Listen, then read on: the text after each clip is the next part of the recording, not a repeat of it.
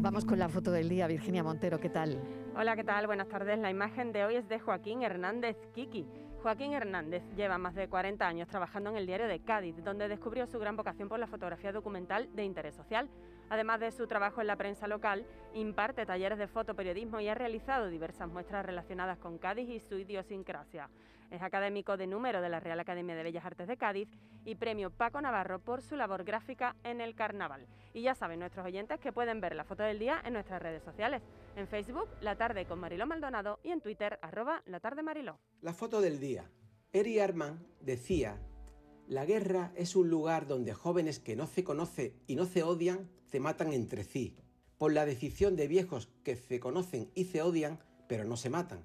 Y yo añadiría que siempre los conflictos bélicos tienen un trasfondo económico que afectan a esos viejos que se conocen y no se matan.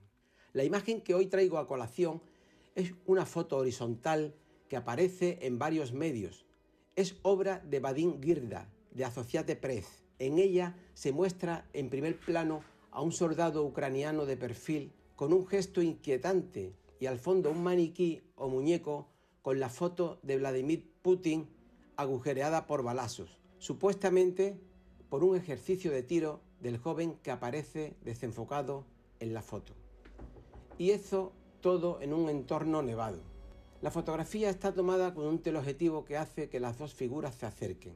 Pero para quitar dramatismo a la situación actual en este conflicto, termino con el estribillo que cantaba el gran Peña de Cádiz cuando se anunciaba la guerra del Golfo. Hay que casualidad, ahora una guerra mundial. La gente no respeta ni que estamos en carnaval. Foto del día con Coplilla. La tarde de Canal Sur Radio con Mariló Maldonado. También en nuestra app y en canalsur.es.